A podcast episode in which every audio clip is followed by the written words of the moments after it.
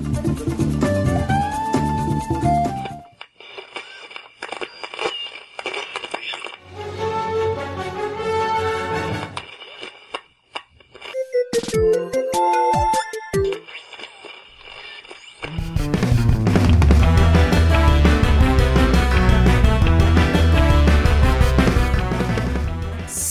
Amiguinhos do de todo o Brasil, estamos chegando para mais um podcast e eu sou o Tovar. Eu sou o Michel. E hoje, amiguinhos, estamos aqui de novo com o Ângelo, o Ângelo do meu Nintendo e também do Nintendo Lovers, né, que Sim. já escreveu pra gente aqui Ângelo, se apresente pro pessoal aí que não te conhece ainda, te conhecer aí para onde você escreve, onde você, onde você publica seus textos, onde você publica seus podcasts, se apresente aí, faça seu jabá também. Bom, se você ainda não me conhece, você não tá ouvindo o Nintendo Lovers, né? Porque eu tô sempre Exato. aqui. eu não saio daqui, eu tô, já tô com, com senha vitalícia eu meio que tô dormindo ali no, no cantinho ali. Mas eu sou o Ângelo, eu tenho um podcast chamado Meu Nintendo. Quem quiser conhecer, tá lá no Spotify, é só procurar Meu Nintendo. Você também me encontra nas redes sociais como arroba oangelups. Me encontra aqui no Nintendo Lovers também, que eu tô sempre produzindo conteúdo aqui no Nintendo Lovers, sempre gravando aqui. Gosto bastante de, de conversar aqui, gosto bastante desse ambiente. E agora também eu tô escrevendo e fazendo lives no Game Design Hub. Olha então, para quem quiser conhecer, que você encontra na, no Twitter como Game Design Underline Hub ou na Twitch Game Design Hub, tudo de uma vez, famoso GDH. Eu tô fazendo live lá toda semana, umas duas, três vezes por semana, e fazendo textos no site. Então, quem quiser conhecer, passa por lá. Qualquer coisa eu divulgo tudo no meu Twitter, então é só me procurar, arroba oangelups. A gente também vai deixar os links na descrição desse episódio para você acessar aí tranquilo, prestigiar o Ângelo também nas suas é, redes sociais aí e também nos canais onde ele faz, tá? É, e pessoal, antes da gente começar o podcast sobre o Prince of Persia, ô Michel, a gente tem uma novidade aqui Sim. linda, hein? Uhum. Linda. A gente tá lançando o jogo misterioso O Desafio, que aí é além do jogo misterioso tradicional, tá? Aquele jogo misterioso que você já conhece. Esse aqui é um desafio. E aí ele vai ser exclusivo para apoiadores inscritos no canal da Twitch, tá? Ele vai valer um gift card de 150 reais na Netflix. Então, é, quem acertar esse jogo misterioso tá concorrendo ali ao, ao gift card. Se for um só, já ganhou. E se for mais de um, aí vai ser um sorteio entre os acertadores, tá? Hoje a gente vai divulgar as cinco primeiras dicas. E aí cada apoiador, de acordo com o seu plano, vai dar o seu palpite, a quantidade de palpites que seu plano permitir, tá? E aí, cada cast que a gente não tiver acertador, uma nova dica vai ser revelada. Então, as cinco primeiras dicas, ouvintes, vocês vão reparar que elas não dizem nada. Mas vai que alguém, que alguém acerta, né? As cinco primeiras dicas é para ser difícil mesmo. Sim. Então vamos lá. As cinco dicas iniciais são: Dica 1, lançado na década de 2000, 2000 a 2010. Dica 2, jogo publicado por uma grande empresa dos videogames, pouca. Filtrou bastante, hein? Filtrou bastante. É, filtrou muito. Dica 3, pertence ao gênero de ação e plataforma. Dica 4, o jogo é bem estiloso, apresentando visual diferenciado, olha aí, hein? E a dica 5, o protagonista possui habilidades especiais. Então, se você sabe já, se você tem seu palpite, você é nosso apoiador ou inscrito no canal da Twitch, vai lá no formulário, tem na descrição desse episódio e as regras também para você saber quantos palpites você pode dar, é, qual é a frequência que você vai poder dar esses palpites, tá tudo nas regras também. Todos o, o formulário e as regras estão na descrição deste episódio, tanto no Spotify, Pocket Cast, qualquer lugar onde você esteja ouvindo. Na descrição deste episódio tem as regras e o formulário, tá? E se você não é ouvinte, você não é apoiador e quer partici participar e concorrer ao sorteio, a partir de cinco reais você já consegue participar desse concurso aqui que a gente está fazendo vai receber os podcasts bônus, todos os bônus já lançados, né? E aí os bônus são aqueles papos mais soltos, onde a gente fala sobre tudo, né? A gente fez um cast recente agora, eu, Michel, o Léo Oliveira e o irmão do Michel, o Juninho, né? Falando sobre Beetlejuice, é, três filmes, né? A gente reassistiu três filmes, As Branquelas, Beetlejuice e Antes Só do Que Mal Acompanhado. Então, um cast bem legal, bem nostálgico também Então, se você a partir de 5 reais já contribuir, você já vai receber todos esses benefícios, tá? Então, acessa lá nintendolovers.com.br barra ajuda, conheça nossos planos. A partir de 2 reais você já nos ajuda também, tá? Mas para ter os benefícios, 5 reais em diante. A diferença não é tão grande, mas vai que alguém só pode contribuir com 2 reais, né, Michel? Já ajuda demais, né? Ou também com, com um gift sub lá na, na, na, na Twitch, né? Exato, para quem tem o Prime ali livre, né? E quem tem usa. o Prime ganha todo, todo mês um. Exatamente, ali você vai poder dar seu palpite, vai ajudar a gente, vai poder dar seu palpite também todo, todo jogo misterioso, toda dica revelada. Você vai poder dar um palpite se você for inscrito no grupo 1. Grupo 2 tem uma quantidade X de palpite, grupo 3 tem outra quantidade de palpite. Tá tudo na regra, tá, pessoal?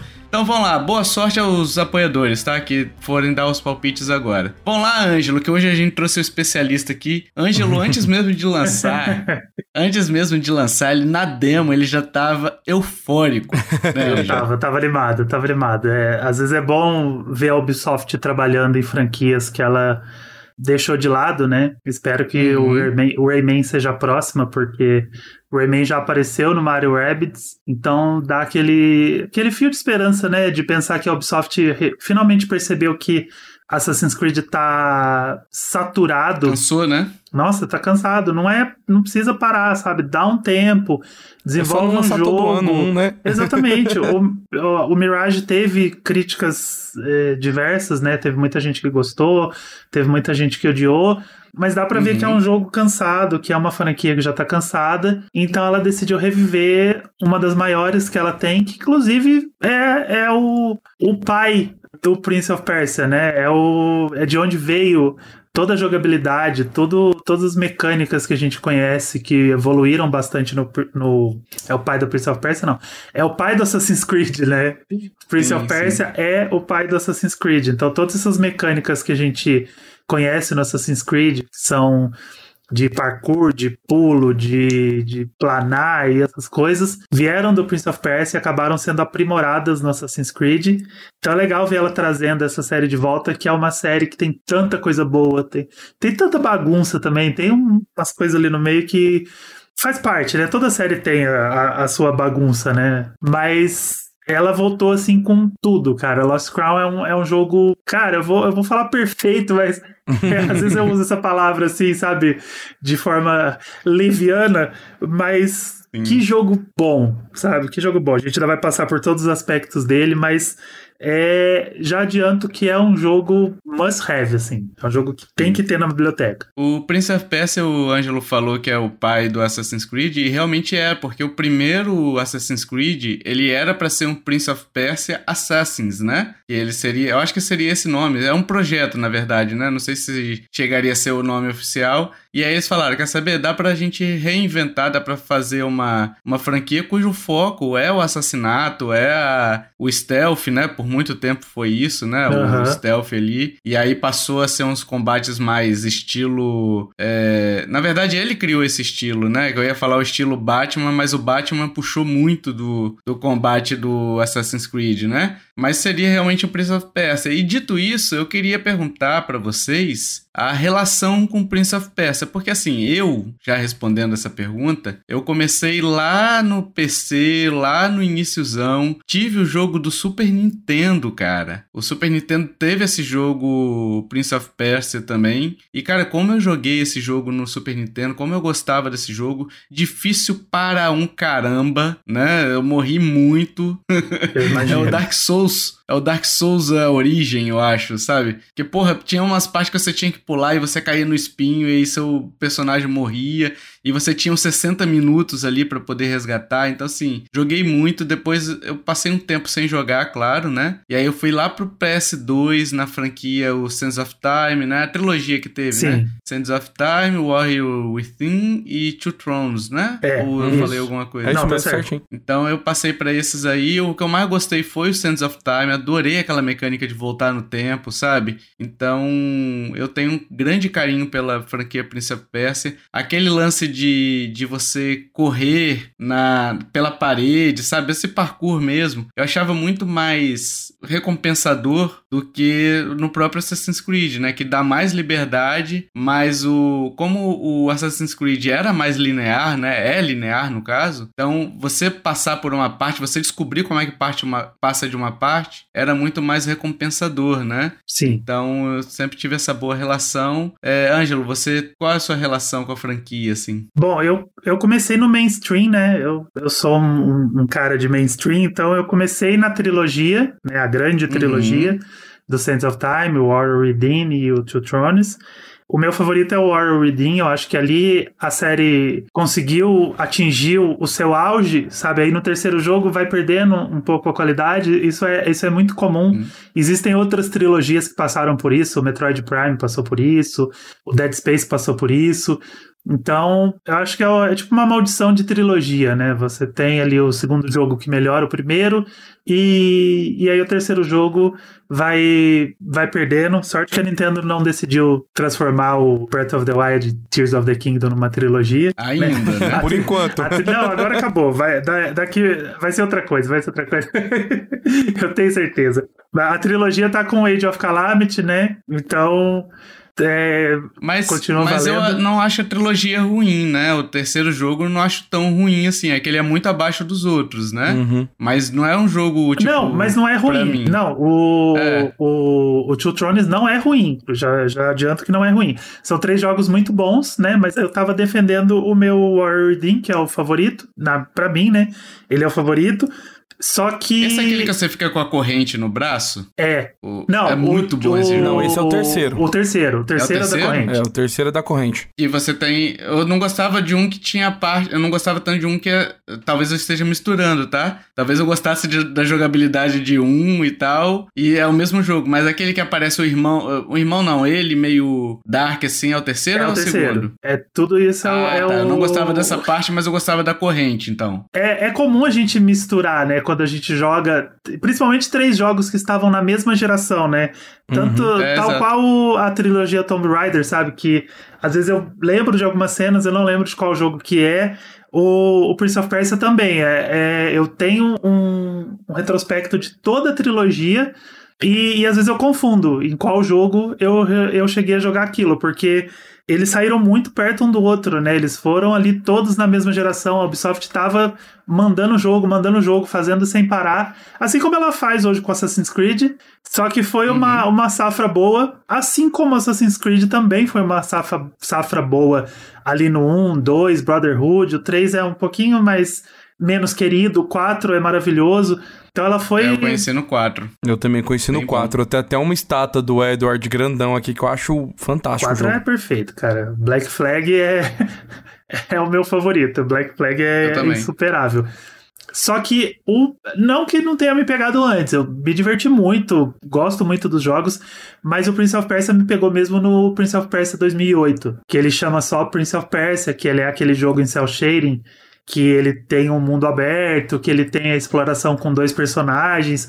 Cara, aquilo ali, até hoje eu lembro daquilo, eu vejo aquilo, e é uma das coisas mais bonitas e mais poéticas que a Ubisoft já fez. Aquele jogo ele é sensacional. Eu sonho que um dia ela perceba isso e faça um remaster daquele jogo, sabe? Porque ele já funciona tão bem hoje em dia. E se você pegar aquilo, uhum. só dar um, uma pinceladinha, sabe? Um, um, HD por cima ali, você consegue fazer um algo tão bonito e tão.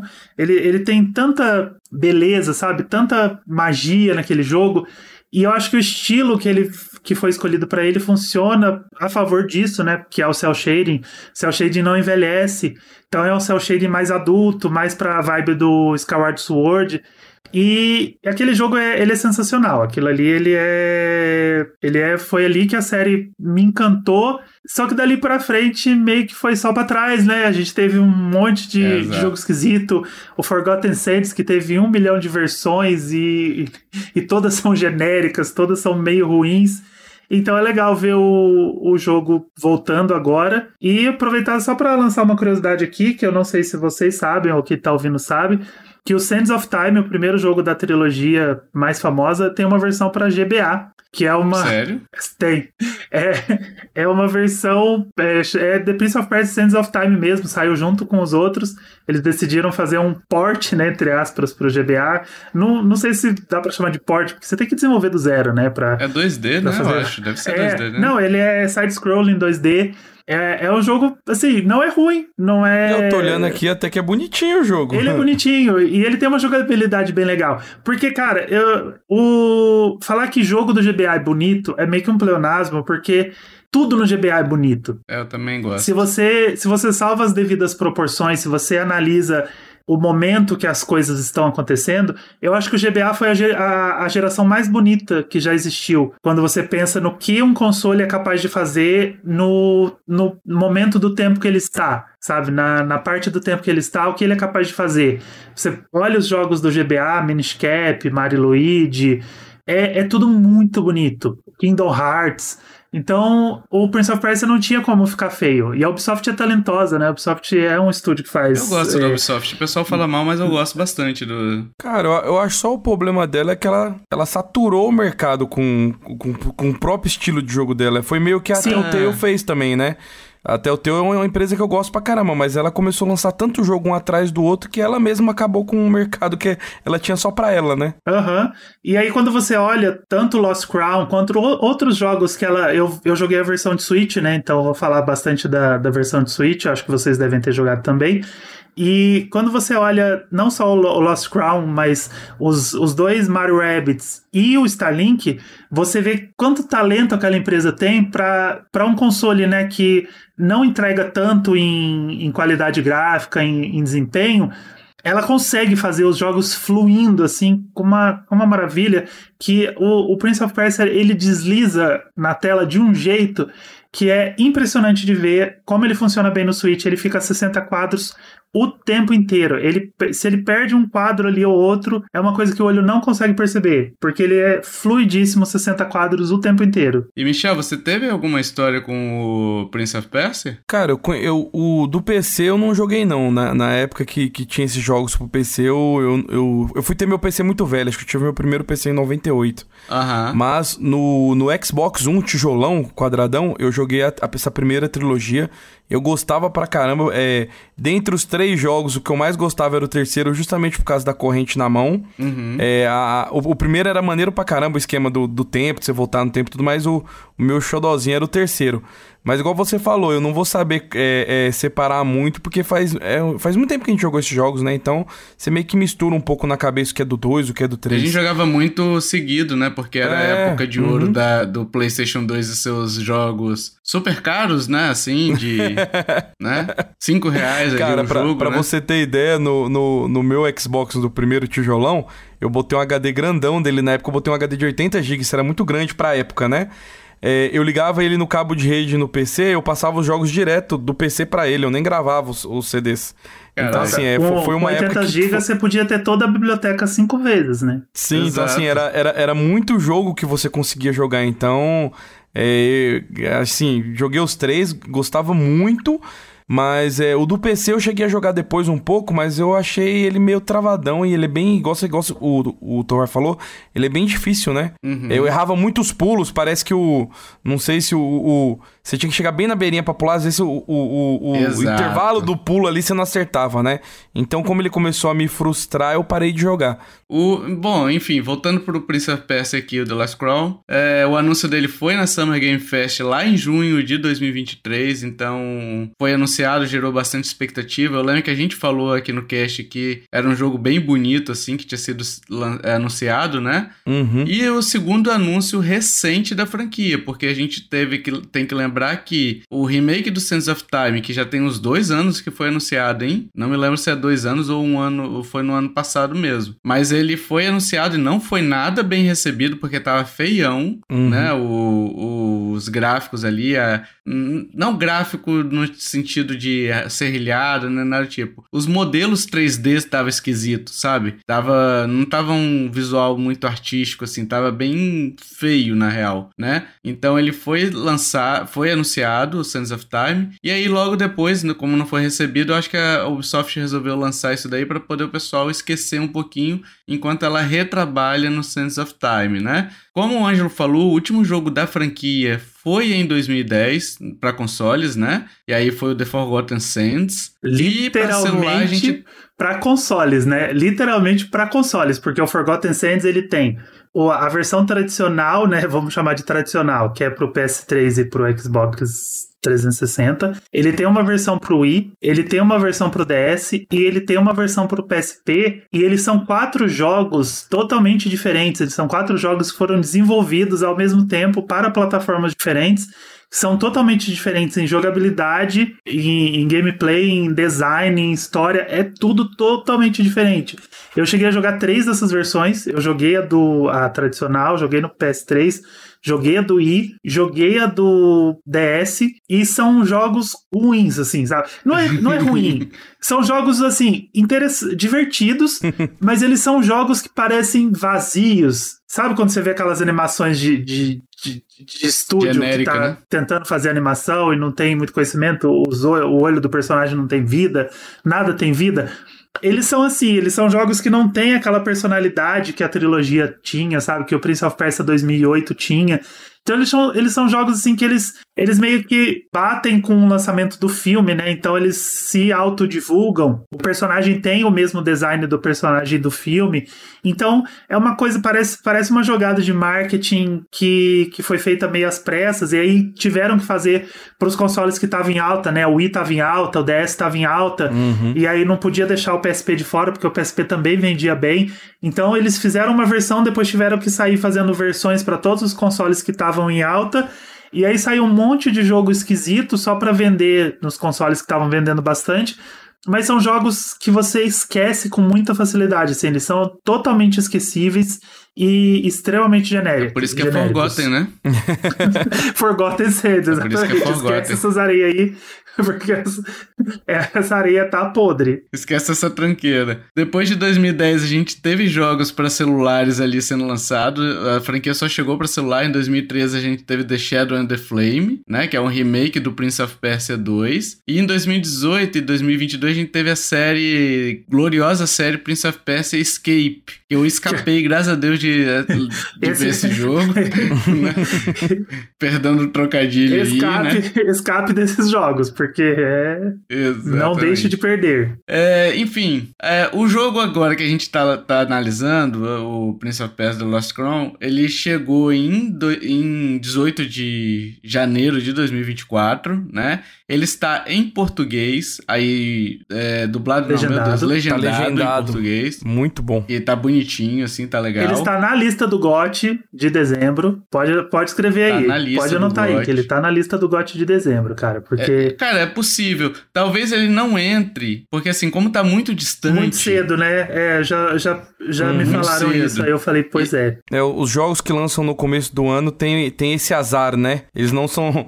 Em dezembro não são tão lembrados. Pois é. Eu não cravaria que ele não será lembrado, porque assim, ele é uma franquia grande, né? Uhum. Não tão grande quanto um Zelda. Por exemplo, o Zelda pode se dar o luxo de lançar em março e chegar no GOT e ganhar o GOT. Entendeu? A verdade é essa. Mas o Prince of Persia, se aparecer, não pra GOT, eu acho que não. É, talvez não, né? Mas de repente para uma melhor aventura, alguma coisa assim, é capaz de, de, de chegar, né? É, Mas ele é vai, tá ele vai ganhar longe, aqueles né? prêmios que são anunciados no cantinho, que, que não vai nem pro pau. É, exatamente. É, ele chegou em português, como eu disse, né? Ele chegou custando 249 reais, salvo engano. Tem a foi? versão de 299, Sim. que é a Deluxe, que aí você ganha uns, uns frufru. É. Mas a versão base, 249, isso. E ele chegou mudando o gênero dele pra Metroidvania, mas a gente vai falar isso no próximo bloco, né? Porque aí a gente entra na jogabilidade propriamente dito, né?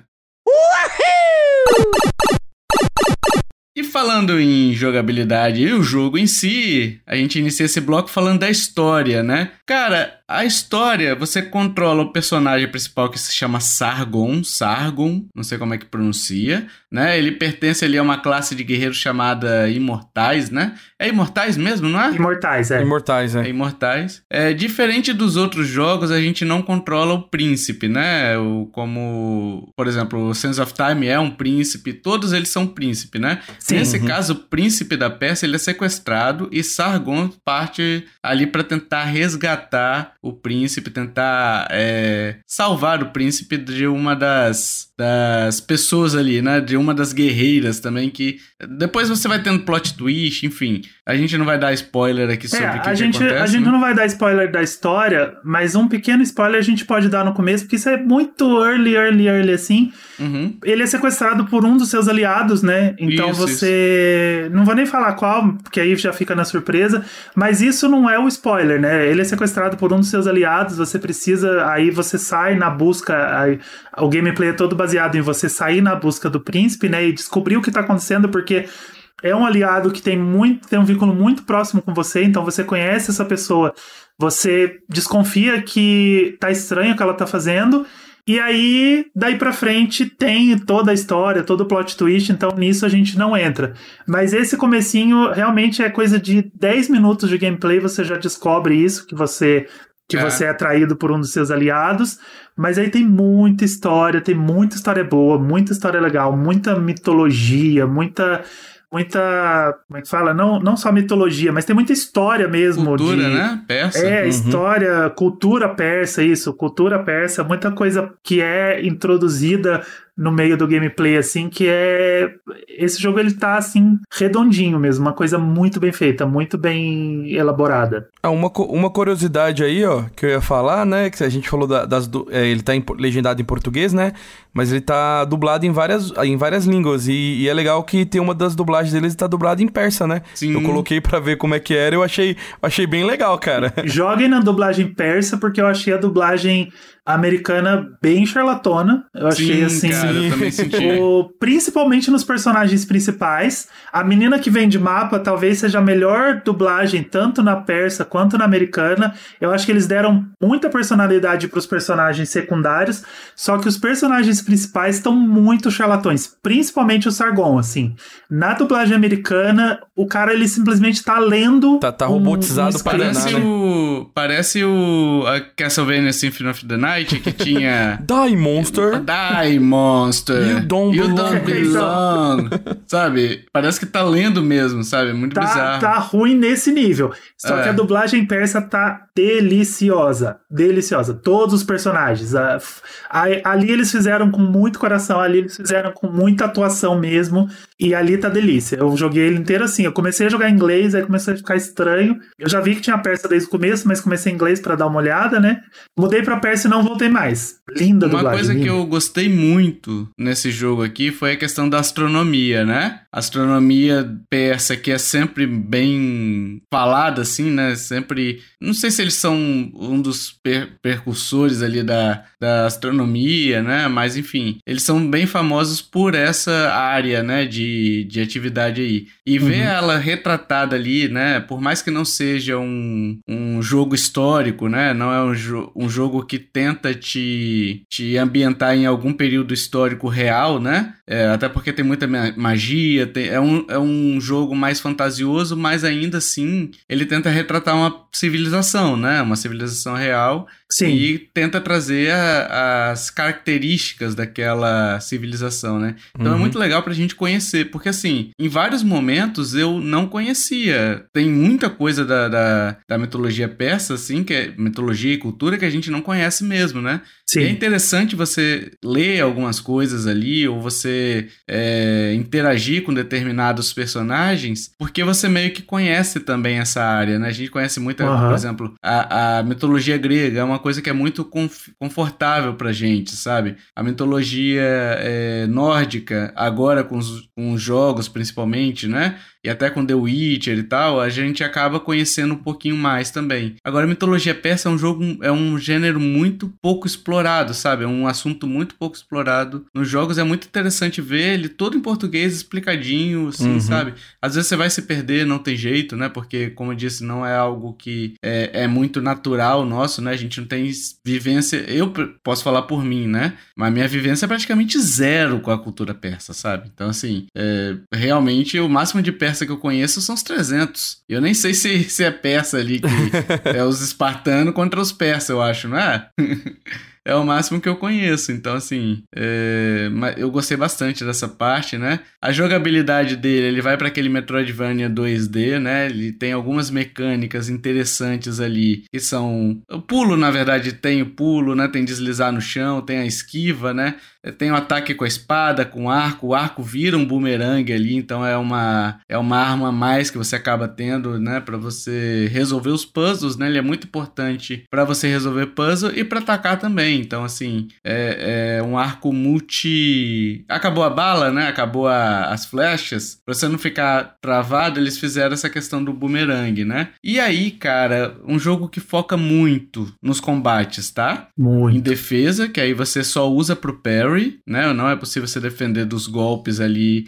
Ficar com a defesa alta, né? Não é possível. E a esquiva. Aqui eu tenho uma crítica ao jogo, porque eu gostaria de ter a defesa alta, sabe? Por mais que que você não aplicasse o parry, mas eu gostaria de defender. Uhum. Que às vezes eu tô tomando umas burdoadas tão grande e aí eu aperto o botão de defesa eu não consigo defender, porque ele só pega o parry, sabe? Sim. Ou é parry ou não é. Então é uma parada que eu, me incomodou bastante. E aí você tem que esquivar. Só que aí às vezes a esquiva, você não tem tempo de esquivar, porque, porra, bicho, tem hora que é, é bicho de todo lado, sabe? Uhum. Então é uma crítica que eu faço ao jogo, mas eu acho que é muito mais uma limitação minha do que, do que algo ruim propriamente dito, sabe? Eu gostaria de ter a defesa alta, mas aí entre gostar e criticar o jogo por isso é complicado. é, eu tenho, eu tenho a mesma opinião. Tanto que assim, eu não, eu não terminei o jogo ainda não. Já joguei bastante, mas eu não terminei.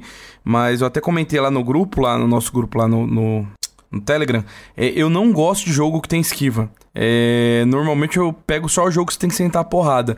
Então tem muitas partes que eu meio que me perco, que eu, eu vou tentar achando que eu tô bloqueando.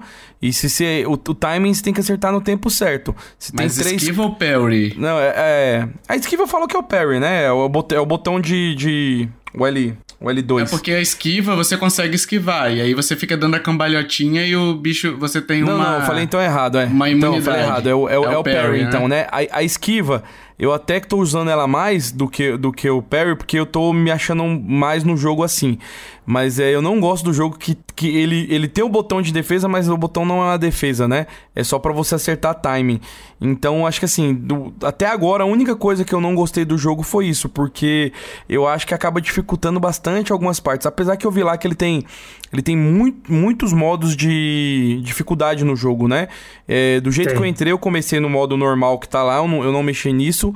Só que tem algumas vezes que eu tô morrendo bastante por causa disso. Eu, eu erro o timing ali de acertar acertar o, a, a, defesa, o parry ali, e aí eu me ferro, tem que voltar tudo de novo, né? Eu até falei com o Ângelo uma hora lá, falando, puxando um pouquinho sobre a acessibilidade, Michel, que eu acho que é importante. É, eu até falei uma vez com o Ângelo que eu tava puto da vida com o chefe, que era muito difícil, cara. E assim, uma coisa que esse jogo faz, e eu acho que poderia ser melhor nesse caso, né? Pra mim, né? De novo. É, porque a única forma de se recuperar é, vida é com poção, né? Que você tem uma quantidade limitada a cada, a cada checkpoint que você chega, né? Que são as Sim. árvores, onde você salva e tudo mais. E aí ela recarrega a quantidade de poções, né? Uhum. É, e aí você usou, acabou aquelas poções até o próximo save, né? Ou você usa um amuleto, que são os, os as perks, né? O, o, sistema de habilidade dele não existe, né? Você usa o, os amuletos para poder gerar benefícios para o seu personagem. E aí um dos amuletos é de parry para gerar vida, né? Só que, pô, uhum. eu não gosto de parry, então para mim esse amuleto não serviu para nada. Não, esse amuleto eu... é totalmente inútil. Eles fizeram fizeram para quem tem habilidade,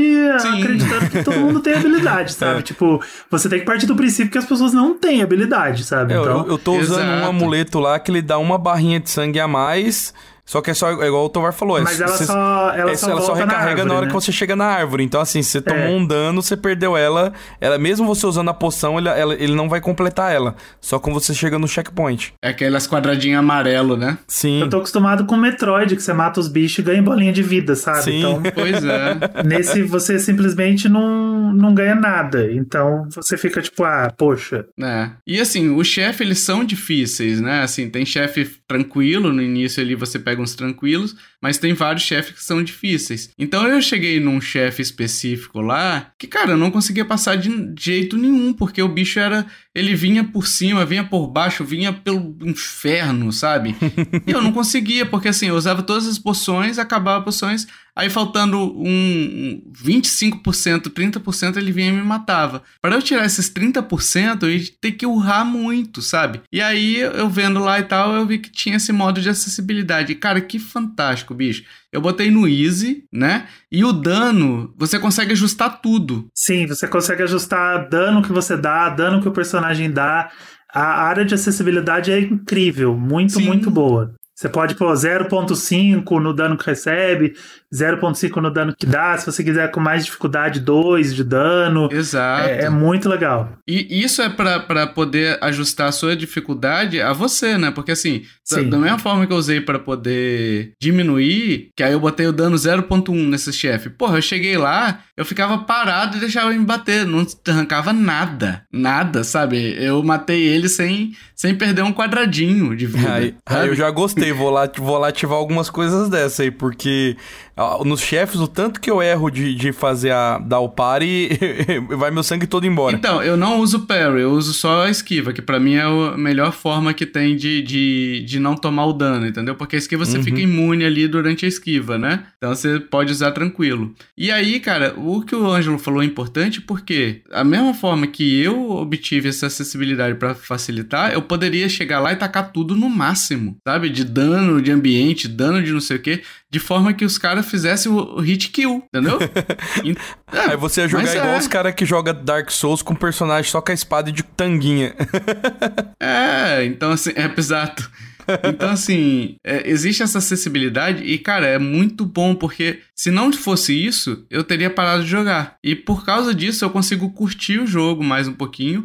Eu voltei pro modo que eu tava antes, que era o normal. Mas agora, tipo assim, eu chego no chefe, porra, eu vou tentar, vou tentar, vou tentar. Cansei, meu amigo, easy e vambora, eu só quero terminar o jogo. Sim, eu, eu, eu, é tô- bom. eu cheguei numa, numa idade, sabe, num, num momento da minha vida assim, que eu, eu jogo pra me divertir. Exato, o easy é vida. pra, pra passar raiva já tem a vida. né? Então, Exatamente, ah, manda um easy mode ali, ó, eu quero jogar, sabe? Tipo, eu tô, tô jogando Persona 5, aí ele tem as opções lá, aí tem o Very Easy, né? Aí eu falei, não, tá, vou pôr no Easy, vai. É igual Bayonetta, né? Bayonetta tem o Very Easy, que ela faz todos os witch times automáticos, tudo, tudo é bem automático. E aí eu ponho no Easy, sempre que tem Easy, e beleza, cara, eu quero, sabe, passar. Se não altera a história, é bom que ele, o jogo falar, isso não altera a história. Porra, foda-se então, sabe? Tipo, eu vou, vou jogar assim mesmo e, e vou me divertir. Igual. Exatamente. Vou me divertir mais, porque eu não passo raiva, sabe? Porque eu não, eu não jogo pra passar raiva, eu não, não consigo, sabe? Não, não é a minha pegada ficar me estressando com o jogo. Enfim, voltando aqui sobre a jogabilidade, eu achei muito interessante uma, uma coisa que eles incluíram nesse jogo. Metroidvania envolve muito backtracking, né? Uhum. Então, muitas, muitos jogos eles colocam no mapa aquela, aquelas marcações de pontinho, né? De, tipo assim, ah, aqui tem algo, aqui. Um íconezinho que você marca no mapa, né? Eu achei muito interessante isso aqui porque ele deixa você tirar uma foto. Eu do achei lugar. maneiro demais também. Muito bom, Cara, muito bom. Isso é muito útil. Eu- Na hora eu falei assim, pô, não precisava disso, né? Podia ser só um íconezinho. Mas depois, quando eu voltei. Porque assim, por exemplo, tem uma parte lá que você tem uma, uma parede com as rachaduras amarelas. E você Sim. só vai conseguir abrir aquilo depois, muito depois no jogo. E aí, quando eu fui marcando as coisas, tipo assim, ah, aqui tem um baú que tá mais alto, aqui tem tal coisa e tal. Eu tirava foto e de uma forma que quando eu pegava uma, uma habilidade, eu ia nessas marcações nas fotos, né? E via o que que tinha. Ah, que eu consigo abrir agora. E eu ia naquele ponto específico. Cara, isso é bom Isso é demais, maneiro pra caramba, cara. Porque igual no Metroidvania, às vezes você rodava meia hora e não fazia nada, né? Eles inseriram um botão de tirar screen que o, o PS5 tem, que o Xbox tem, que o Switch tem, e colocaram dentro do jogo, pra você não precisar uhum. ficar saindo do jogo, indo no álbum para fazer, por exemplo, aquelas, aquelas shrines do, do Breath of the Wild, que são as, as, as montanhas gêmeas. gêmeas lá. Uhum. Você tem que ir em uma, tirar o screen, voltar na outra, aí entra no álbum. Eu tirava foto com o celular para ver como é que tava uma, como é que tava a outra. E eles simplesmente inseriram esse, esse recurso dentro do jogo. Você abre o mapa, Exato. vê uma fotinho lá, aumenta a foto do jeito que você quiser. Tem um limite, mas esse limite vai sendo aumentado à medida que você vai ganhando mais habilidades, que você vai vai, evoluindo, né? liberando né? As uhum. coisas, é, você pode ir ganhando mais limite nisso. E, e, dá para usar no jogo inteiro, assim. Dá para é, não, não sobrecarrega. Também você não vai marcar cada pedacinho, cada cenário que você foi. São coisas muito específicas mesmo, tipo essa parede que você falou, e, e, e é sensacional. Isso aí para mim tinha que ser padrão em qualquer jogo daqui para frente. Sim, eu gostei bastante também. É, além disso, você tem as habilidades ali que você vai desbloqueando, você vai ganhando, como qualquer Metroidvania, né? Então, você tem a habilidade do dash no ar que é muito útil, cara, para você pular em parede. Nossa, como isso é bom, cara, como é satisfatório, né? Sim. Você tem uma habilidade que você habilita uma sombra. É, e aí você pode caminhar lá pra frente e tal, e aí você aperta o botão L e ele volta para aquele ponto. Ele rebobina, entendeu? Ele puxa seu personagem exatamente para aquele ponto onde você é, usou aquela sombra ali, né? E tem uma habilidade ali, que aqui é uma crítica que eu faço, né? Que é de transitar entre dois mundos, né? Que é aquele. os dois mundos ali que você fica transitando. Que eles botaram essa porra no analógico. Pra você apertar o botão analógico. Aí você tem que pular da dar o dash no ar e apertar analógico. Olha que delícia. É. Eu... Não, e não só isso. Porque assim, imagina o seguinte, ô Michel. Essa habilidade, ela troca. É, não sei se alguém já jogou Guacamelee, né? Mas enfim. Tem, uhum. tem coisa que só aparece no mundo do. em um mundo e tem coisa que só aparece no outro mundo. Então, determinados é, é, elementos ali de, de segmentos, né? Ali do jogo, você tem que alternar isso, porque isso acaba sendo um puzzle de jogabilidade, né? Um puzzle de habilidade, no caso. E, cara, como é que você faz? Você pula, você tem que colocar na parede, aí você aperta, você tem que dar o dash, aí você aperta de novo. Cara, não dá, velho, não dá. Eu só consegui jogar essas partes com o botão, com 8-bit do, né, que eu tenho aqui, que tem aquele botão de traseiro ali, que eu coloquei o analógico para apertar. Uhum. Porque senão não dá, velho. Eu, eu, tenho, eu tenho vontade de agredir quem inventou o L3 e o R3, cara. Esse negócio Nossa, de apertar o analógico dois, então. foi a coisa mais escrota que eu já vi, porque eu venho lá do Nintendo 64, que o analógico ficava mole, e aí ele caía e não dava mais pra usar. Aquilo me dá um desespero. eu sei que não vai ficar assim, eles já foram feitos para não ficar assim. Mas Pode hoje em crer. dia a gente vê as empresas fazendo o, os controles com um, clipe e um chiclete mastigado, né, Nintendo? Fazendo esses Joy-Con que estraga só do seu olhar. Uhum. E aí me dá um desespero, principalmente se é para correr. Eu, eu odeio, odeio isso, jogo cara. que põe o botão de correr no R3. Aquilo me dá um desespero de apertar aquele botão. Eu acho tão ruim apertar aquele botão que eu, eu real, eu tenho vontade de agredir quem inventou o L3 e o R3, porque aquilo lá devia ser abolido dos jogos. Coloca mais um botão, coloca mais dois gatilhos atrás, coloca A, B, X, Y, C, D, sabe? Eu, eu sou da época do Phantom System, que o botão tinha ABC, sabe? Então coloca o C, volta com C, põe A, B, C, X, Y. Exato. Pronto, tem um botão a mais ali, porque esse negócio de apertar analógico é o fim da picada pra mim. Eu tenho horror disso. Horror. E, mas e todo mundo usa, né? Porque agora o botão tá lá, todo mundo vai usar. E nesse caso ainda, a, a sua agilidade em apertar esse botão e apertar outros 300. Não, e é, ainda fizeram. Ainda fizeram. Já é um, um, um, um botão que é ruim. Ainda fizeram uma utilização ruim de um botão que é ruim. Exato. Sabe? Fizeram uma utilização escrota de um, de um botão que não, não deveria existir. E eu achei essa habilidade que eu falei muito boa, muito legal, entendeu? Ela dá um, um quê de, de agilidade ali de plataforma e tal, que é muito interessante, né? Eu gostei muito disso no Guacamelee, por exemplo. Tem vários desafios que é assim, uhum. você vai transitando entre o mundo de los vivos e de los muertos, né? Então, para mim é muito legal essa, essa habilidade aqui. Só que, porra, apertar o analógico tá de sacanagem, tá de, de brincadeira com minha face, né? Porque Sim. não dá para fazer, né? É ruimzão, é, é ruimzão. E aqui uma coisa que tá aqui no roteiro que eu anotei. Vocês sentiram que vários segmentos desse aí de, de plataforma tem um quesinho de Celeste? Hein? Eu senti muito Celestezinho ali algumas horas, cara. Deu até vontade de rejogar. Não sei você, Ângelo, já jogou Celeste? Eu adoro Celeste. Eu sou. Celeste, para mim, é, é, um jogo que fala muito próximo de mim, sabe? Ele é um jogo que me ensinou muita coisa. Então, para mim, ele é o, o GOT 2018 pessoal brigando entre o God of War e o Red Dead Redemption. E o Celeste, meu GOT é. de 2018 é o Celeste, não adianta, cara. Aquele jogo é, é incrível. E essas sequências de você ter que fazer 300 pulos seguidos e pular numa numa, dash, numa né? haste, dar um dash e quicar em cima do, do negócio e, e aí você demora 15 plataformas para chegar num lugar que você consegue cair realmente é muito bom. Isso já tinha no. Tem bastante na trilogia do Sands of Time. Uhum. Tem de uma forma um pouco mais sutil no Prince of Persia 2008, porque ele é um jogo um pouco mais fácil, né? Ele é um jogo, inclusive, que você não morre. Você, ele é quase como se fosse uma tech demo, mas aqui eles foram além, sabe? Eles conseguiram fazer uma, umas coisas assim que é é o puro suco do malabarismo e não é impossível, não chega a ser uma coisa assim que você fala, ah, nunca vou conseguir fazer. Você tenta umas duas, três vezes, você consegue.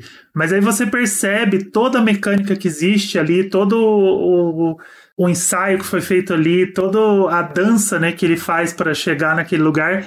E é, é sensacional, é muito bom. Eu gostei muito disso. Eu achei muito que trouxe um frescor, assim, sabe? Porque podia ficar repetitivo, podia ser alguma coisa que você fala, poxa, eu não aguento mais andar por esses cenários, mas o jogo ele vai se reinventando o tempo todo, ele vai trazendo coisas novas, trazendo mecânicas novas para para você acessar os lugares e, e, ele não cansa. Chega no final, você você fala, poxa, eu queria mais, sabe? Eu queria explorar Exato. mais, eu queria ver mais. Não, e até essa questão do Celeste, eu senti isso porque tem vários segmentos desse que você chega no final e tem uma moeda que seria o morango do Celeste. Porra, e você, e, a...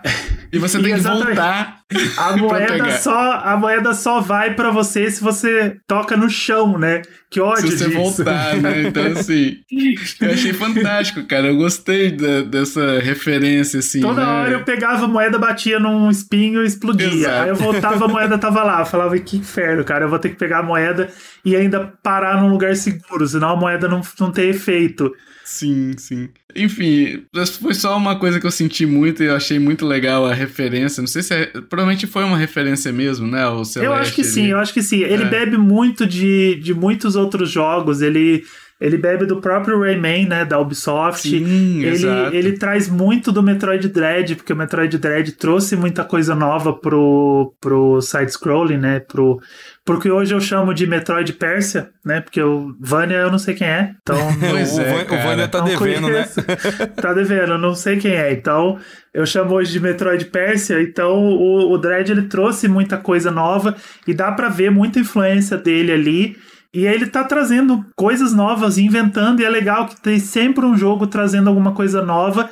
E ele tá ali brilhando entre os melhores, sabe? Se você fala, nossa, quais são os melhores Metroid Persias que você já jogou. Aí você fala ali Hollow Knight, próprio Celeste, o Metroid Dread, Metroid Fusion, o Rayman Mas Celeste Legends. não é um Metroidvania, é, você considera?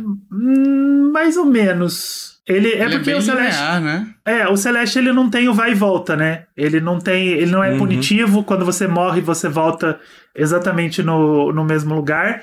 Só que Eu o acho Prince que ele é of mais Persia, plataforma mesmo. É, o Prince of Persia ele tá ali no, no top 5 ali. Ele foi pro topo com muita facilidade. Ele subiu ali e, e, desbancou uma meia dúzia ali com muita facilidade. Se você fizer sim, um top sim. 5, com certeza ele vai estar tá lá. Se não Cara, tá, você não jogou. Bastante, gostei bastante. E tem algumas coisas interessantes aqui que ele trouxe Ubisoft-like, né? É, que são os baús. É, o Collectathon também tem muito, né? Nesse jogo sim. aqui, né? Que não é muito comum nos jogos Metroidvania você ter essa quantidade de itens e tal, né? Mas ele pelo menos deu alguma alguma é, utilidade para esses itens, né? Porque você pode usar para poder evoluir seus amuletos, comprar mais poções, enfim.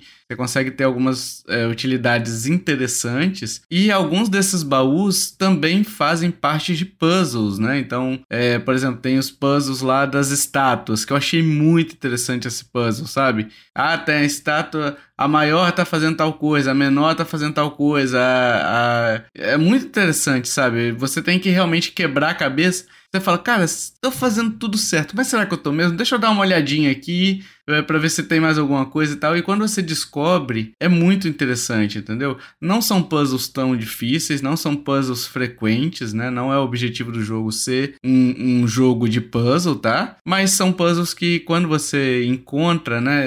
Eles servem muito para fazer isso que o Ângelo falou, né? Para tirar a repetição, para tirar uhum. é, essa questão de, ah, eu tô fazendo sempre a mesma coisa, entendeu? Porque você chega ali, ah, não, beleza, vou perder um tempinho aqui, vou me distrair aqui um tempinho até procurar a próxima árvore Wikiwaka, Waka Waka E, e né? Da Shakira. Né? Shakira total. Pelo menos eu fiquei com essa sensação, né? Eu gostei dos puzzles, realmente. São puzzles inteligentes. Sabe? É. A gente tem que saber, a gente tem que saber apreciar a diferença entre difícil e inteligente. Sim, São sim. duas coisas distintas. E aqui eles optaram pelo inteligente, sabe? Quando você percebe, às vezes você fica um tempo ali pensando, você fala, nossa, mas o que, que eu tenho que fazer aqui? Aí quando você percebe, você fala, caralho, que coisa Era incrível, só isso. sabe? é, tá, a, tá, tá na sua frente, assim, tá na uhum. sua cara e o jogo tá ali te entregando e você fica, poxa, era isso. E aí você percebe quão inteligente é e, e quão válido foi. E é engraçado isso que você falou, Ângelo, porque realmente é esse verbo, né? Percebe, né? Que tipo assim, às vezes você, é, é um jogo muito de. A, às vezes um puzzle que você tem ali na sua frente, você consegue é, resolver observando o cenário, observando é, o que, que o cenário quer que você faça, entendeu? E você simplesmente vai fazer o que o cenário quer que você faça. Não é algo de, ah, eu tenho que pegar a bola X jogar no cesto Y que vai jogar. Não é isso, entendeu? Muitas coisas é de percepção, entendeu? Então tem, tem puzzles ali que o jogo quer que você é, faça alguma ação com um Sargon. E para você fazer essa ação, você tem que observar, tem que entender o que, que o cenário está querendo que você faça, né? Então acho que é muito interessante, cara. Eu gostei bastante, realmente, do, dos puzzles. Eu achei ele bem inteligente, assim, sabe? Como eu disse, eles não são difíceis e o Ângelo chamou atenção bem para isso isso, mas difícil não, difícil não quer dizer que seja inteligente. Às vezes o difícil pode ser o difícil artificial também. O puzzle é fácil, mas eles esconderam o elemento que você precisa do puzzle lá na, casa, na caixa prego. Isso não é ser inteligente, isso é ser só difícil. É, ou então aqueles difíceis escroto, que até a Zelda já se entregou muito para isso, que é empurrar o bloco de gelo num cenário é. que é todo cortado, e aí você o gelo vai até o fim do cenário, depois ele vai até o fim do cenário de novo, e você fica dando volta, volta, volta com aquela merda daquele Sim. bloco de gelo até ele chegar no lugar certo, sabe? Isso é um difícil escroto. Só que o, o, Prince of Persia ele aposta em, em, inteligência, sabe? Em você tentar entender, perceber o que está ao seu redor e descobrir como que aquele mecanismo funciona. E falando nisso aí, você falou de gelo, fogo, enfim. O que vocês acharam da área do jogo, cara? Vocês. O Michel jogou um pouco menos, né? Uhum. Mas é, eu, assim, Ângelo, até me antecipando um pouquinho, eu achei que ficou um, é, um pouco. Não repetitivo o cenário, porque não é repetitivo, tá? Mas eu achei que faltou aquele punch de. de. Ó, oh, eu estou numa área nova, sabe? Coisa que, por exemplo, os, o Metroid tem muito disso, sabe? Quando você entra numa nova área, muda totalmente a estética da, da, da área, é totalmente diferente. Sim. E ali, no, no Prince of Persia, eu achei que as áreas estavam muito parecidas. Tem áreas totalmente diferentes, né? Por exemplo, floresta, tem aquela parte que é lá no esgoto, lá, não sei nem se é esgoto, né? Que são diferentes. Mas se você pegar as outras áreas ali, onde tá na cidade mesmo, são todas muito parecidas, né? Uhum. Você não uhum. tem uma, uma diferença muito é, perceptível, pelo menos para mim, né? Não sei para vocês. Não, eu, eu concordo que funciona dessa forma, mas eu também entendo, sabe, como que isso funciona, porque eu, eu acho que os biomas eles são muito distintos, eles têm personalidades próprias, inimigos próprios, a forma como eles fazem você andar por eles e agir sobre eles. Mas eu acho que essa familiaridade serve para você envelopar tudo, sabe? Para você transformar tudo numa coisa mais coesa. Porque quando você fala no Metroid, por exemplo, até o, o Other M, que é o meu favorito, o Other M ele se passa todo dentro de uma nave. E dentro dessa nave você tem floresta, você tem lava, você tem um rio de lava, você tem gelo. Porque muitas, muito do que está acontecendo ali são experiências e às vezes até coisas holográficas. Então tem esse, essa ciência para trazer esses elementos mais, mais doidões, assim. Só que ali você está tentando criar um, um ambiente em volta de um castelo, né, no meio de um deserto. Então eu acho que da forma como foi feito, eu fiquei bastante satisfeito, sabe? Eu acho que não não foi muito longe, não chegou ao absurdo, a uma coisa que você pensa assim, tá, mas isso aqui não faz sentido. Seria legal, né, mas não faz sentido. E também não ficou no lugar comum. Eu acho que muda bastante do, do ambiente para o outro. Ele te, te carrega muitas vezes erroneamente para um, um ambiente. Não é nem erroneamente, né? Porque é a própria curiosidade, né? Eu tava jogando bem no começo do jogo, acho que eu tinha uma, um vidrinho de poção. Eu não lembro nem se eu tinha pego a flecha e eu caí lá no calabouço. Puts. E eu fiquei, eu fiquei, cara, eu acho que não era para eu estar aqui, porque é, é tão punitivo. Lá embaixo é, é tão punitivo, é tão punitivo. E eu não conseguia sair, eu tive que dar toda a volta para sair pelo outro lado. E o bagulho é bizarro, o bagulho é extremamente punitivo. E eu morri, voltei numa árvore e eu falei, eu não vou mais, eu vou, eu vou por outro caminho, eu volto quando eu tiver mais forte. Realmente eu voltei quando eu tive mais forte. Eu perdi uma boa parte do meu gameplay porque eu morri ali e tive que voltar na árvore. E, é, e eu fui ali por curiosidade. Eu falei, eu posso virar para cá, eu posso virar para lá. Virei para lá e, e fui pro calabouço. E aí eu, eu acho que o jogo ele entrega essa, essa dualidade, sabe? Essa diferença de você quase se entediar e aí de repente você descobre uma área nova e você descobre que você pode explorar uma área nova ou que você não pode explorar uma área nova, você foi ali cedo demais. Então eu acho que foi bem arquitetado para fazer parte de um todo. É, eu concordo contigo. Eu acho que o. Assim, eu apesar de ter sentido essa repetição, né? Eu entendo também que eles estavam presos a, a algo mundano, né? Sim, ao mundo tentar que já não, existe. não, né? não, não chegar no absurdo, sabe? Porque não é porque não é porque assim, ah, tem que ser tudo real. Não, tem coisas mágicas ali acontecendo, Exato. tem muita magia acontecendo dentro do, do Prince of Persia. Mas tem uma, uma linha que eles não quiseram atravessar e eu achei, eu achei válido isso. Mas sabe uma jogo. coisa que, assim, até fazendo a crítica e a contracrítica, tá? É, porque poderia ter sido, inclusive, feito uma área maior, né? Sem, porque a- o que acontece é que são muitas divisões, Sim. entendeu? Então você tá toda hora, você passou três salas e já entrou numa, numa área nova, parece, entendeu? Então isso acaba gerando esse efeito de, cara, eu, eu fui nessa outra área, mas eu nem passei por essa outra área inteira, então você fica nessa, nessa noia e tudo muito parecido, né? Aham. Aí você fica naquela sensação. Mas também o jogo faz isso, por quê? Porque ele tem a questão do collectatom. Então, pra quem é vidrado em fazer 100%, fica muito mais fácil você ir numa areazinha, porque o mapa te permite isso, e ver o que é que tá faltando naquela área. E você setorizar as suas buscas, entendeu? Então, Sim. acho que é muito por conta disso que eles separaram, mas é, a, minha,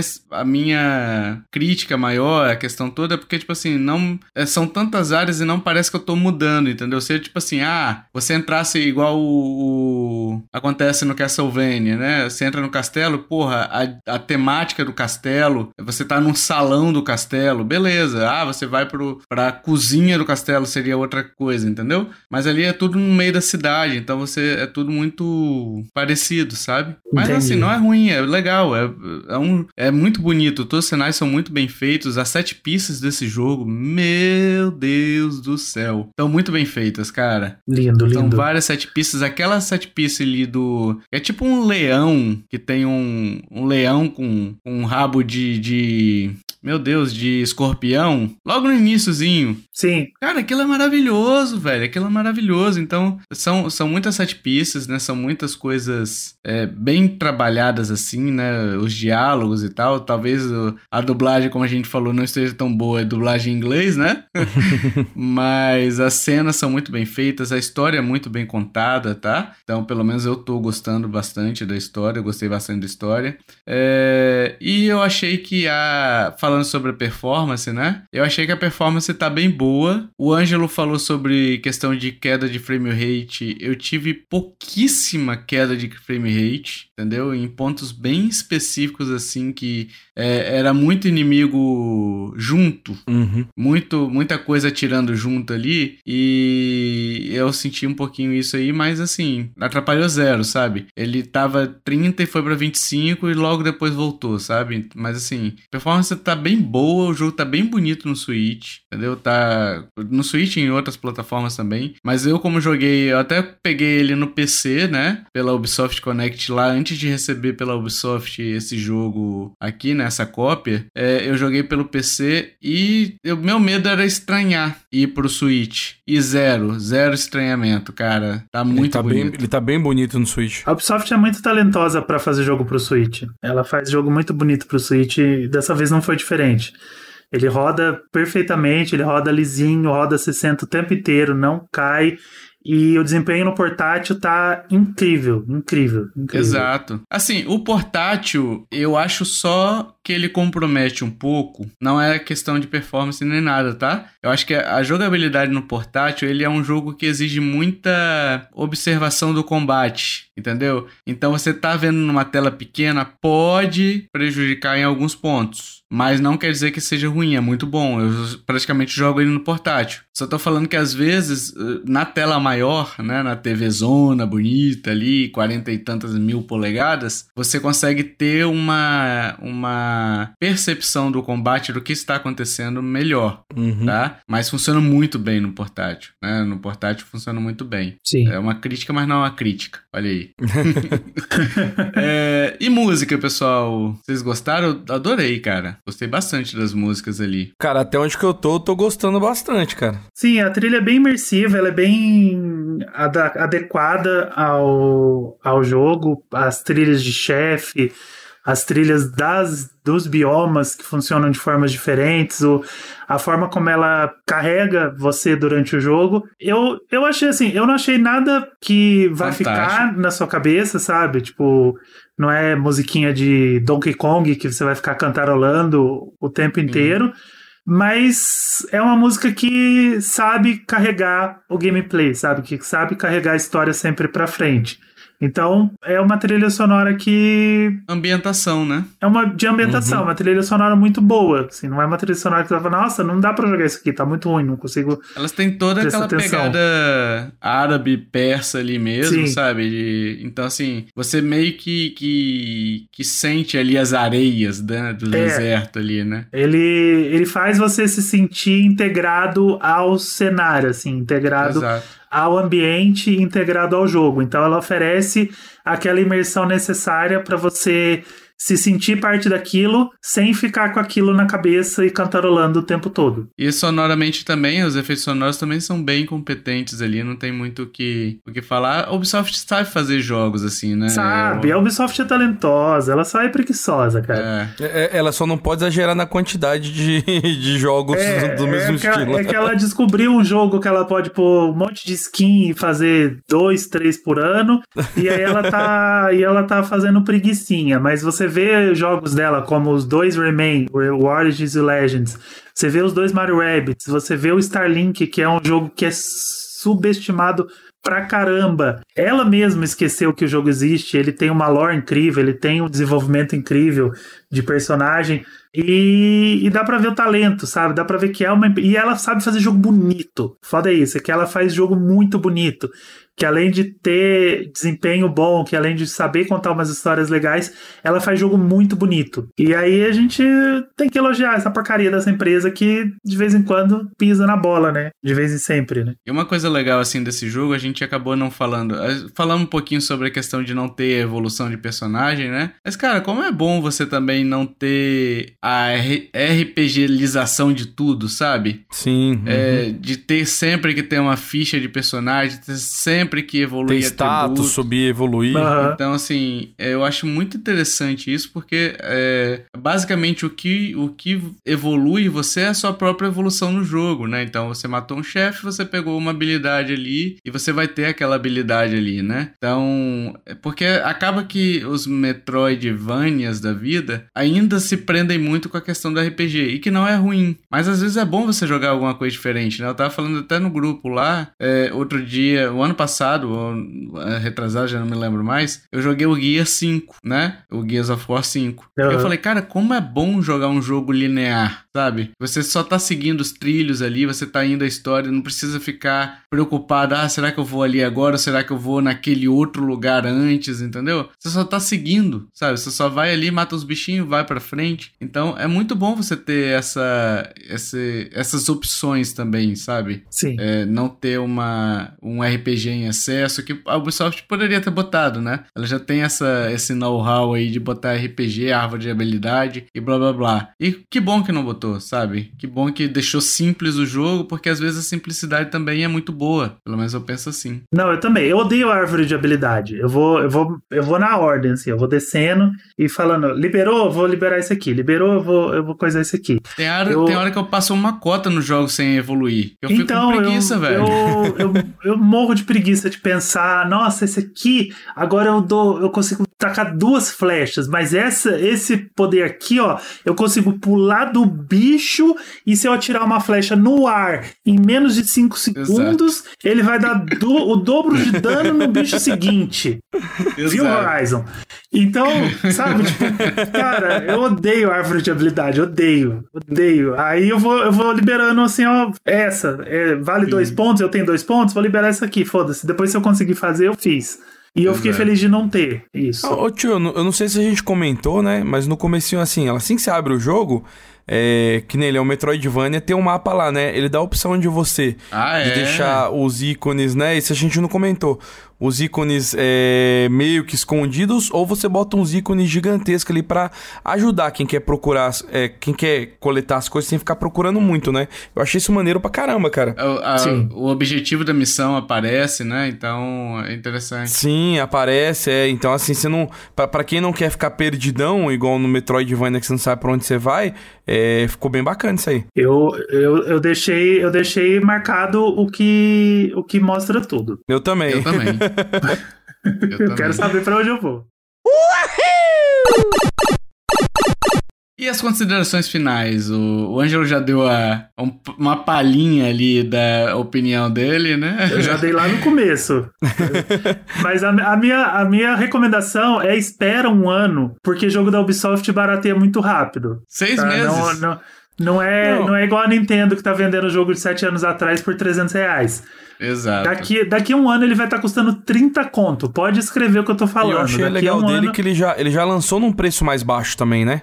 Sim, daqui a um aninho ele vai estar tá custando 30 conto no Switch, viu? Então você pode ficar tranquilo, pode esperar para jogar que você vai, vai valer a pena. Sim. Ó, pra vocês terem ideia, ele hoje tá na Kabum, a mídia física, 214 reais. Aí. O jogo acabou de lançar. Mas enfim, vale a pena comprar é, ou esperar, no caso, talvez esperar nesse caso, né? É, a gente gostou, não gostou, né? Se a gente tá confiante no futuro da franquia aí, se a gente gostaria de ver mais jogos nesse estilo estilo ou em outro estilo de repente, voltar às origens ali pro 3D, né, aquele do Sense of Time, ou de repente manter nessa pegada Metroidvania. É, eu vou começar com o Ângelo, né, que já começou com a opinião dele ali de que vale a pena jogar o jogo, né, e comprar, Ângelo, vale a pena? Vale a pena. Se você tiver numa época de vacas magras de jogo e tiver o dinheiro para investir nesse jogo, não vai se decepcionar, assim, é um jogo que vai valer cada minuto do seu tempo, cada centavo que você gastou.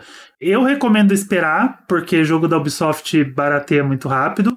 Então você vai conseguir comprar no Switch mesmo, vai jogando algumas outras coisas. No Switch mesmo, a Ubisoft sempre vende Mario Rabbids por 30 reais, com DLC Exato. por 60. Então, é, a gente sabe que o jogo da Ubisoft barateia muito rápido. Mas se você quiser comprar agora, se você tiver como investir nele agora, ninguém vai se arrepender disso, porque ele é um jogo muito bom. Ele é ali top 5 do gênero fácil.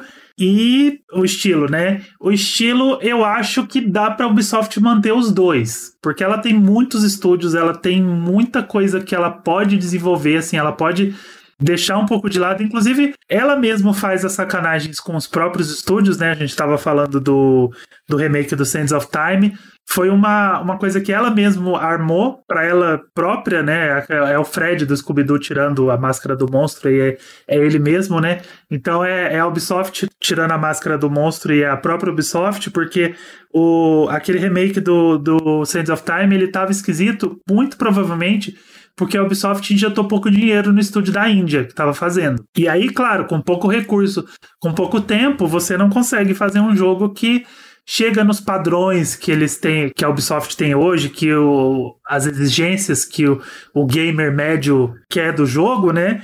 E aí o que, que ela fez? Ela tirou desse estúdio, que provavelmente tem pouco investimento, e mandou para o Montreal, que é o maior estúdio que ela tem. Então ela pagou de heroína para uma coisa que ela mesma armou, sabe? Para uma situação que ela mesma armou, ela tá pagando de heroína, agora a gente vai salvar o jogo. Esse estúdio ocidental vai salvar o jogo. Então, dá para ela aproveitar esse próprio estúdio da Índia para fazer esses jogos que, a gente chama de Double A, né? Que é o Prince of uhum. Persia. E, e, manter a linha grande, então, nos estúdios grandões que ela gosta, nos estúdios da Montreal, de Quebec, e, e voltar para o 3D, já que agora eles estão fazendo o remake do Sands of Time, que eles consigam fazer jogos novos, jogos originais em 3D mas seria legal manter o Prince of Persia no Metroidvania, porque voltou para a origem da origem, né, para os primeiros jogos, e funcionou assim como uma luva. Funcionou perfeitamente. É, é o estilo que, que funciona para ele. Mas eu, eu quero um Prince of Persia 3D. Vai ter o remake do, do Sands of Time, mas eu espero que tenha um jogo novo de 3D também. E você, Michel? Bom, igual eu falei, eu ainda tô jogando ainda. Uh, a única coisa que eu não gostei do jogo, mas é uma limitação minha, é o, é o tal do parry, que eu não gosto desse eu tipo de... Eu odeio parry também, nossa. Eu odeio, cara, odeio parry. É, mas assim, eu tô. O, o, Tovar deu a dica de começar a usar bastante a esquiva. Eu tô usando a esquiva para poder é, melhorar minha, minha gameplay. Tô gostando. É, achei sensacional, cara. Eu gosto pra caramba de, de Metroidvania. Eu gosto desse esquema de você ter que ficar voltando tela para poder é, liberou a habilidade para voltar para poder pegar item, para poder pegar mais habilidade. Eu acho maneiro pra caramba. E eu acho que tem que continuar nas duas vertentes, cara. Pode lançar mais um mais pra frente aí que o jogo ficou. Ele tá bonito pra caramba no Switch. É, eu, eu, joguei tanto no modo portátil quanto no monitor. Igual o Tovar citou também, né? É, tem hora que ele dá um zoom out ali para você até enxergar alguma coisa mais na tela do Switch não fica tão legal. No monitor fica mais bacana. Mas tá recomendadíssimo, cara. E eu quero ver uma continuação aí, ou um, um novo jogo aí do, da série 3D que eu, gostei, eu gostei pra caramba, cara, do tanto do Warrior Within como do True Thrones, que foi o que eu mais gostei. É, eu sobre o Prince of Persia, né, o Pop, né, o Pop. O Pop. O... eu gostei bastante. E uma coisa que eu tava lembrando aqui que a gente acabou não falando, né, não não mencionando isso, é que as habilidades dele não são só para você acessar novas áreas, né? Elas também são muito efetivas pro combate. Sim. Então, é é, você pega ali e eles fazem muito bem, tem um treinamento ali, tem um personagem que te dá tem, treinamento Tem uma área de treinamento, muito legal, muito legal. E é muito bom para você conhecer o que, que você pode usar nos combates, sabe? É muito interessante. Então, por exemplo, aquela habilidade da sombra que você volta no tempo, você pode é, usar o ataque carregado, deixar o ataque carregado meio ali, carregar o ataque, né, no caso, uhum. e você ativa esse modo, e aí você vai, solta o ataque carregado no inimigo, você volta no tempo e solta outro, entendeu? Então dá para você fazer assim e é muito interessante as, a, a utilização desses combates. Por exemplo, você pode usar o dash no ar para poder jogar o inimigo para cima, bater, bater, bater, ele vai para frente, você usa o dash e bate de novo. Então, cara, dá para você dar uns combos muito interessantes se você usar essas habilidades, né? Então, achei muito, muito bom o jogo. Acho que é um jogo que, que vale a pena comprar. Claro, você vai analisar o preço, se vai esperar seis meses ou não, se vai comprar agora ou não. Mas, assim, saiba que é um jogaço, é um, um grande jogo ali. O, os pontos que eu trouxe aqui são muito mais a ver com comigo do que com o jogo, né? Mas caso algum de vocês se identifique com os meus, com as minhas limitações, eu trouxe aqui para discussão realmente, né? Mas não é nada que, que vai, por exemplo, a questão do parry, beleza? Não sou obrigado a usar porque eu tenho esquiva. Se eu tivesse que usar o parry, aí talvez eu ficasse um pouco mais é, chateado, né? Mas eu recomendo demais esse jogo. Eu tô confiante pro futuro aí da franquia. É uma franquia que eu gosto muito. É uma franquia importante pro, pra história, né? Dos videogames como um todo, né? Então é muito bom voltar, né? É muito bom a gente ter Sim. esse contato, como é com Tomb Raider, como é com outras franquias que deveriam voltar e deveriam ser menos esquecidas. No caso da, do Tomb Raider pela Square, nem sei se ainda tá com a Square, eu acho que não. Acho que já, já voltou, né? Pra, não sei se ela passou pra frente, enfim. O Hitman, que tá com o grupo da 101, né? Então é muito bom você ter essas franquias antigas voltando, né? E fazendo bons jogos e se reinventando também e criando novos adeptos ali, né? Que a nostalgia vende, mas não só nostalgia. Porque se só for nostalgia, vira Pokémon, né?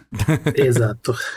Porque aí não precisa se reinventar de nada, né? Então é isso, eu confio demais, eu espero que mantenha esse estilo também, mas que também a gente tenha jogos aí é, na, lineares, né? No 3D, como eram os antigos, que aqueles parkours eram muito estilosos, você sair correndo pela parede ali de ladinho. Porra, era muito legal, cara. Uhum. É muito bom, aquilo lá é sensacional, eu adoro aquilo. era muito bom, né?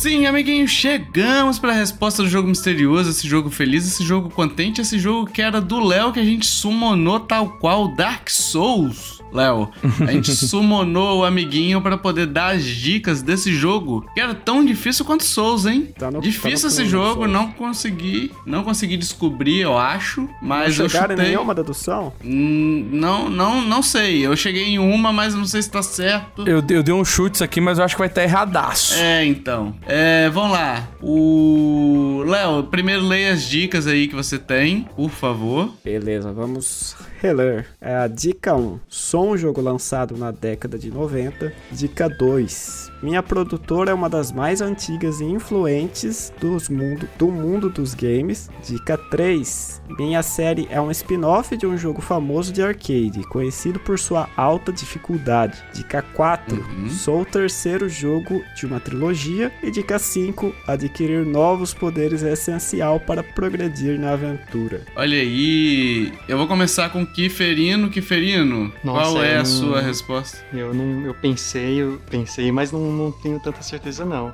Meu chute hum. vai pra Contra 3. Contra 3, olha aí. Não se encaixa Michel, em todas sua... as dicas, mas não, não sei, né? é, eu fiquei na dúvida porque não é spin-off, mas enfim. Será que é? Será que não é? Ô, Michel, por favor, seu, seu palpite. Então, cara, eu, eu pensei muito mas eu, eu acho que é Mega Man X3. Encaixa em, em encaixa em tudo aí, né? Não, não, não, sei se eu vou errar alguma coisa. O arcade é qual? teve um, jogo do, teve um jogo do arcade no Mega Man em 95. Não, mas aí não é spin-off, porra. É a série principal. Não, é série X, é outra série, caramba. É, é verdade. aí ele tem um ponto. Ah, será que teve essa bola curva? Deu pra entender a, a linha de raciocínio. Ué, cara, ca, ca, cai em tudo, né? Vamos ver. Enfim, meu palpite seria o Castlevania Symphony of the Night. É, mas eu também pensei no Castlevania. Provavelmente vou errar. Léo, por favor, diga que nós três estamos errados e diga aí qual é a resposta desse seu jogo dificílimo misterioso, hein? Pois é, cara. Os, os, três erraram, mas vocês foram pro caminho bom, assim, né? Segundo as dicas. Eu, eu hum. vou dica por dica, né? Ah, um, sou um jogo lançado na década de 90 90, o jogo saiu em 94. Em outubro, Qual no que é Japão. o jogo? Você vai falar só no final? Em Mas novembro... tem, tem, que deixar o suspense, ué. tem que deixar o suspense. Em novembro, ah. no, nos Estados Unidos, né? Uhum. Minha produtora é uma das mais antigas e influentes do mundo dos games. Eu tô falando da Capcom, né? A produtora japonesa mais importante e influente hum, em toda aí, a história. Ah, não, Castlevania é Konami. É, É. Olha aí, hein? É... Ah, não, você não Michel. falou isso. Não é, não é Final Fight. Minha série é um spin-off de um jogo famoso de arcade, conhecido por sua alta dificuldade. Que Nossa, jogo é esse? Final Fight faz sentido, Tovar. Makai Mura, o nosso querido Não, que Ghosts é. and Goblins, ou Ghosts and Ghosts, como a gente conhece por aqui. Ah, Cara, eu juro que eu pensei nesse. Nossa, mas eu pensei, ah, no spin-off? Acho que não, spin-off. Porque pensou em dificuldade, eu já Sou o terceiro dele. jogo de uma trilogia. É, Hum. dessa série de jogos a gente teve Gargoyles Quest 1, Gargoyles Quest 2 e finalmente Demon's Crest para Super Nintendo. Porra! É o terceiro jogo de spin-offs de, de Makai Mura. Nossa. E adquirir novos poderes é essencial para progredir na aventura. No jogo você tem que pegar as crests, né, os, os brasões, para você mudar de forma, né, mudar a forma do Firebrand e conseguir prosseguir nas fases. É um jogo muito bom. Pô, que Cara, é um Jogaço. mas esse tá, tava difícil, velho. É que eu acho que muita Porra. gente acaba não sabendo que ele se trata de um spin-off de Makaimura, né? Eu tô com a mão levantadinha aqui, assim. Sabe? Sou eu. Apontando pra mim, sabe? Eu tô com o indicador pra baixo, assim, apontando pra mim. Eu não sabia, cara, que ele. Eu não sabia nem que ele era, era o terceiro jogo da trilogia, Nem pra você eu. ter uma Pra, ideia. pra- pra mim ele era o primeiro jogo.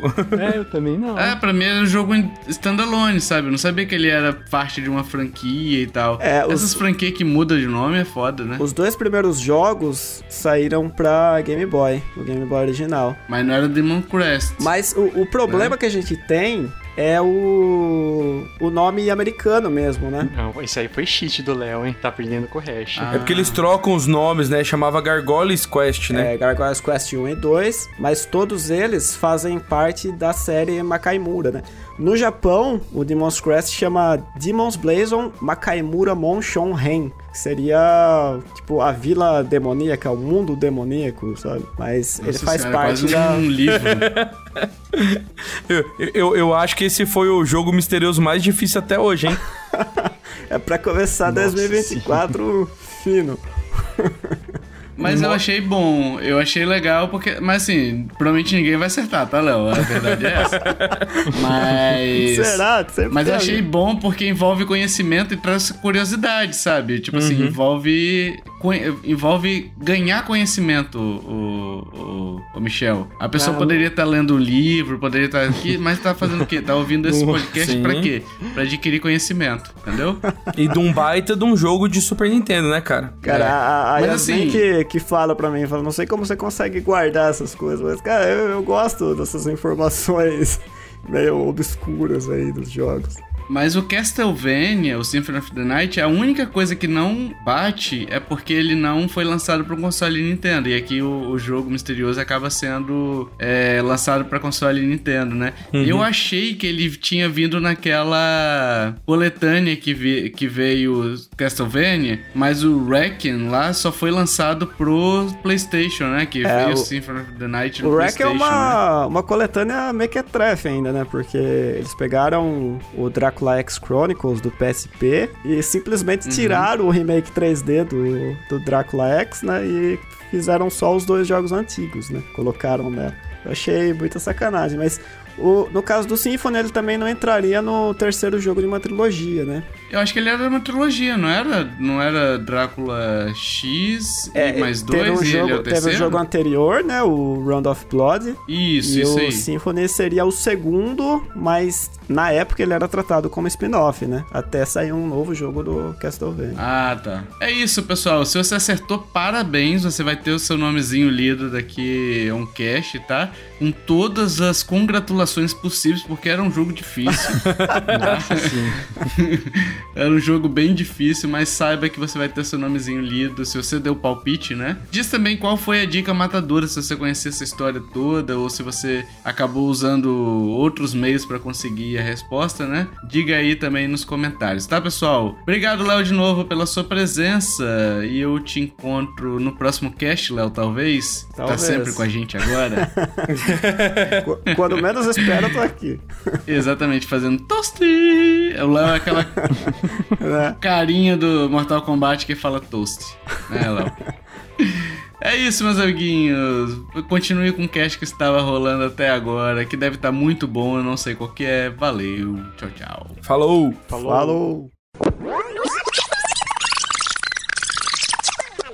E agora, pessoal, a gente quer saber sua opinião. Você jogou? Qual é a sua nota? Qual é o que, que, que você mais gostou? O que, que você menos gostou, né? Do Prince of Persia? Espera um novo jogo. É, se, você, se a gente te ajudou também, né? Com a sua ideia de comprar ou não esse jogo. E se você tiver alguma pergunta, pode deixar também que a gente vai tentar responder a você, tá bem? Então deixa todas as suas, opiniões nos comentários desse episódio ou nas nossas redes sociais que a gente vai interagir com vocês. É, direitinho, tá? A gente vai ser amiguinho, que é como sempre bom, né? Por falar em amiguinho, muito obrigado, Ângelo, de novo, pela sua presença Eu que aqui. agradeço, Já esteve pessoal. aqui. Mário Onda, sempre brilhante nas nossas discussões, Ângelo, sempre muito boas. Tra- Agrega bastante, tá? A gente recebeu, inclusive, feedbacks que pedem você mais aqui nos casts. É só chamar, eu fico feliz demais, eu gosto muito de gravar com vocês, então chama que eu tô aqui, sempre. Sempre que eu venho que vocês chamarem, eu venho gravar. Gosto muito. Eu vou deixar os, os contatos do Ângelo aí no- na descrição do episódio. Se você gostou do Ângelo aqui, né? Vai conhecer também os outros trabalhos dele, que também são muito bons, são textos muito legais. A live eu não tive oportunidade ainda, mas eu quero acompanhar um dia a live também, o Ângelo. Eu não cheguei a acompanhar ainda, mas vai lá também acompanhar as lives. E é isso, pessoal. Se você quiser entrar em contato com a gente, a gente tem Facebook, Twitter, Instagram e e-mail. Os links estão na postagem desse episódio, né? A gente também tem grupo no Telegram, se você quiser entrar, interagir com a gente, falar com a gente, brincar com a gente, por que não? É só mandar sua, sua arroba, aí é o seu peso, Michel? Não, né? não. Eu sempre faço essa piadinha, né? Mas é isso, manda sua arroba, seu nome de usuário que a gente segue você numa boa. A gente também tá pedindo review no iTunes e agregador de podcast. Aqui é importante, pessoal. Vai no nosso, dá as cinco estrelinhas, mas vai também no do Ângelo, tá? Dá cinco estrelinhas. Isso é importante demais pra gente aparecer entre Ajuda, os ajuda. Podcasts grandões, tá? Isso o algoritmo, o famoso algoritmo, entende, né? Entende. E vai também no do Jason, tá? No Jogando Casualmente, que tá editando esse podcast aqui também. Vai lá e dá cinco estrelinhas, eu tô mandando. Isso aí. Porque aqui é pop. Nós somos pop. Nós Que é somos pop. popinho. Somos so- popinho. Ai, eu sou o popinho, seu amiguinho. eu sou barriguinha mole. muito bom.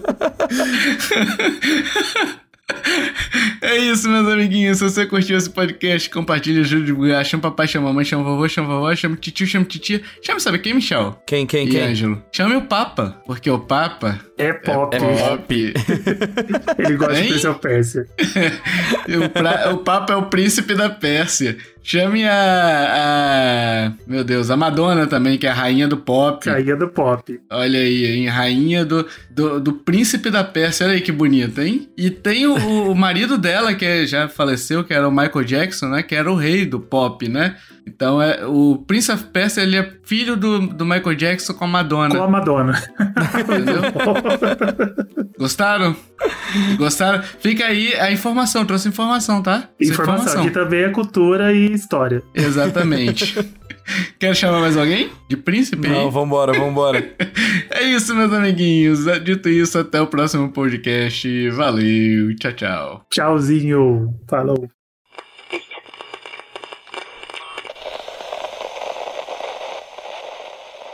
Este podcast foi editado por mim, Jason Min Hong. Edita eu, gmail.com.